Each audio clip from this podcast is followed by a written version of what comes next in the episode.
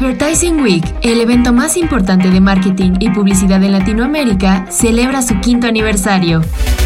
El evento contará con más de 7.500 asistentes, 300 speakers y 100 sesiones sobre el futuro de la publicidad, la mercadotecnia y la creatividad en la región.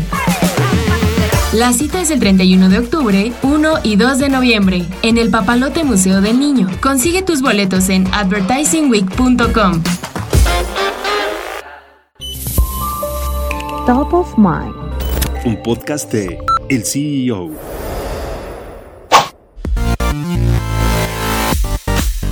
La remodelación del Estadio Santiago Bernabéu está cada vez más cerca de completarse.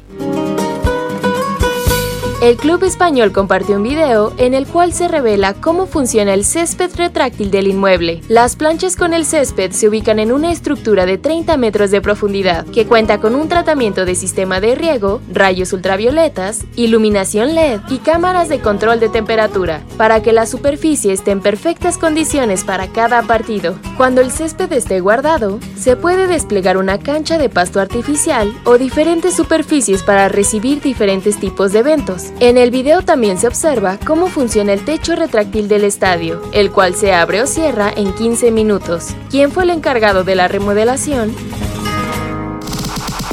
La empresa española de construcción e infraestructura FCC, controlada por Carlos Slim, se adjudicó un contrato para la renovación del Estadio Santiago Bernabéu del Real Madrid.